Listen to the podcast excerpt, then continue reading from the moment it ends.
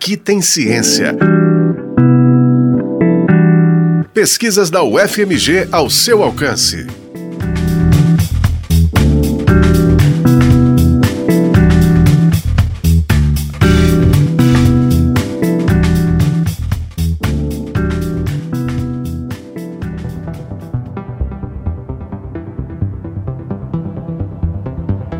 A mecânica quântica é o ramo da física que estuda fenômenos que ocorrem em escala atômica, ou seja, do tamanho de um átomo ou até menores. Apesar de ser um campo novo, com pouco mais de um século de história, já se sabe que suas descobertas podem ser usadas na construção de computadores quânticos, máquinas muito mais rápidas que os computadores comuns. Mas o desenvolvimento dessa tecnologia enfrenta, entre outras barreiras, a dificuldade de reconstruir o estado quântico. O pesquisador Mário Fernandes, doutor em Informação e Computação Quântica pelo Departamento de Física da UFMG, propôs um método para esse processo e explica pra gente como isso funciona. Pensa num objeto assim, sei lá, estranho. O formato dele é esquisito. Você já viu, né? Você sabe, olha, esse formato é esquisito assim tal. Você vai, sei lá, dar esse objeto e o seu amigo tem que tentar descobrir como que é o formato assim tal e entender o formato daquele negócio. Só que tem um problema, o seu amigo não pode encostar nesse objeto. E ele também não pode olhar direto para o objeto, tá? Tem uma sala lá, tem o seu amigo assim, e só que, sei lá, vocês tomam cuidado de botar uma folha, algum negócio assim que tampa. O seu amigo sabe que o objeto está ali na frente, mas ele não consegue olhar diretamente para esse objeto. Aí o que ele podia fazer é, por exemplo, pegar uma lanterna assim, ligar ela, né, e iluminar o objeto assim por vários ângulos diferentes, né? Ele não olha o objeto, mas ele olha, a sombra que o objeto está fazendo na parede. Aí ilumina de um lado, vendo a sombra numa parede, ilumina de outro, vendo na outra parede, ilumina de baixo, vê a sombra que está no teto, e aí, sei lá, depois de olhar um, por vários ângulos assim, ele começa a, ten, a entender, tipo, ah, acho que o formato dele é mais assim. E aí reconstruir um estado quântico é mais ou menos parecido com isso, por causa do seguinte: a gente não tem como medir, olhar diretamente o, o, estado quântico, né, de um, de um sistema quântico. Você tem como tirar várias medidas de algumas quantidades físicas, mas você tem que usar várias quantidades diferentes para você capturar toda a informação que está armazenada ali naquele estado, né? Então realmente é como se fosse assim, cada medida é como se fosse um, você olha o objeto por um ângulo, mas você não está olhando o objeto por inteiro, né? Aí só juntando várias medidas, juntando várias sombras, que você vai entender o perfil dele por completo. Descobrir uma forma de reconstruir o estado quântico permitiria que o usuário do computador quântico enxergasse os resultados das operações realizadas pelo equipamento. Seria o equivalente a construir o visor de uma calculadora. Já existem algumas maneiras de realizar esse processo, no entanto, elas costumam ser mais complicadas que a pictografia quântica um método pensado por Mario. A pictografia consiste em utilizar feixes de luz para iluminar fragmentos de um objeto. Depois, os dados gerados por esses feixes são unificados, o que permite ter uma ideia de como é o objeto como um todo.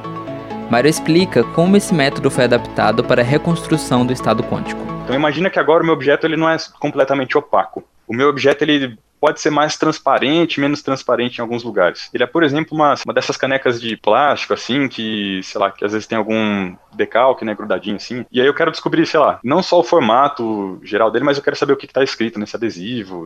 Ou então, tipo assim, pode ter alguns pedaços que, sei lá, esse objeto é mais grosso, e aí, se você olhasse ele contra a luz, você ver um pouquinho mais mais fosco, né, e tal. Então agora a ideia é a seguinte, em vez de eu fazer uma, uma lanterna grandona iluminando ele por vários lados, eu vou pegar uma lanterna pequenininha, eu vou iluminar ele sempre pelo mesmo lado. E cada hora pegando uma, uma porçãozinha dele, assim, né? É daí que vai vir a pticografia, né? Os pedacinhos que eu ilumino e tal.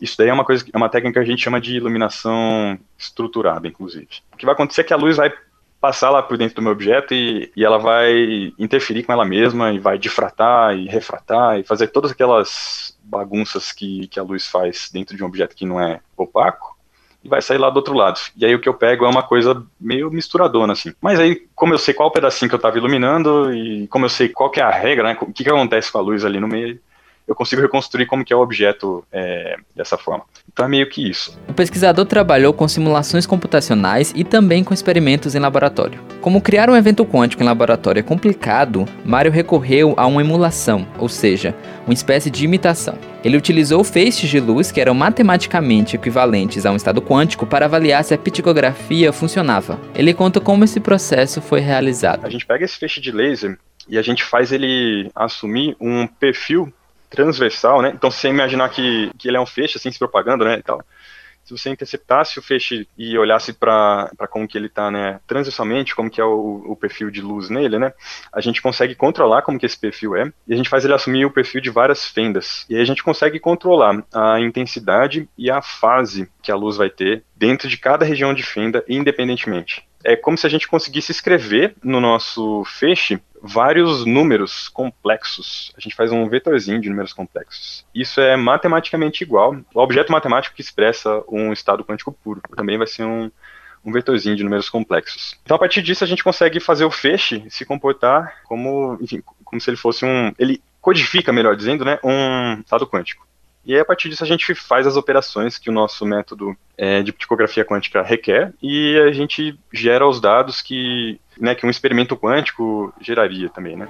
Mário realizou um processo chamado de reconstrução cega, que dá mais assertividade à pesquisa. Um pedaço da técnica é computacional mesmo, então é um algoritmo lá de reconstrução. Então a gente alimenta né, esse algoritmo com esses dados que a gente mede em laboratório e vê se ele reconstrói bem, né? O legal da gente fazer dessa forma, o, o experimento aqui, a gente consegue fazer uma coisa chamada reconstrução cega. Então, como nesse experimento em específico específico né, no nosso laboratório, a gente controla qual estado quântico a gente vai estar tá emulando, né, imitando. Então a gente sabe de antemão qual estado deveria estar tá sendo gerado lá dentro do nosso experimento. Aí a gente não conta para o algoritmo e aí a gente vê qual é a resposta que ele diz no final e compara com a resposta correta, que a gente sabe né, desde, desde o começo. Então a gente consegue auferir quão bem que o nosso, nosso método está funcionando. A principal conclusão da tese é que a peticografia é uma maneira efetiva de realizar a reconstrução do estado quântico. Além disso, diferentemente de outros métodos, a peticografia demanda a medição de apenas uma grandeza, em vez de várias, o que torna a técnica mais simples. A tese de Mário Fernandes, defendida em fevereiro de 2022, teve orientação do professor Leonardo Teixeira Neves e com orientação do professor Reinaldo Oliveira Viana. A pesquisa contou com financiamento do CNPq e de um edital da FAPEMIG, a Fundação de Amparo à Pesquisa do Estado de Minas Gerais para a compra de equipamentos. Esse foi o Aqui Tem Ciência, programa semanal sobre as pesquisas realizadas na Universidade Federal de Minas Gerais. Exemplos de como a ciência é importante para a nossa vida.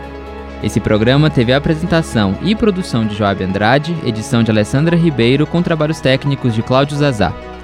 A coordenação interina de jornalismo da Rádio FMG Educativa é de Aliciane Gonçalves e coordenação de programação de Luísa Glória. O Aqui Tem Ciência também está na internet em ufmg.br rádio e nos aplicativos de podcast. Você encontra o FMG Educativa nas redes sociais em Facebook, Twitter e Instagram. Aqui tem ciência. Pesquisas da UFMG ao seu alcance. Uma produção do Núcleo de Jornalismo da Rádio UFMG Educativa.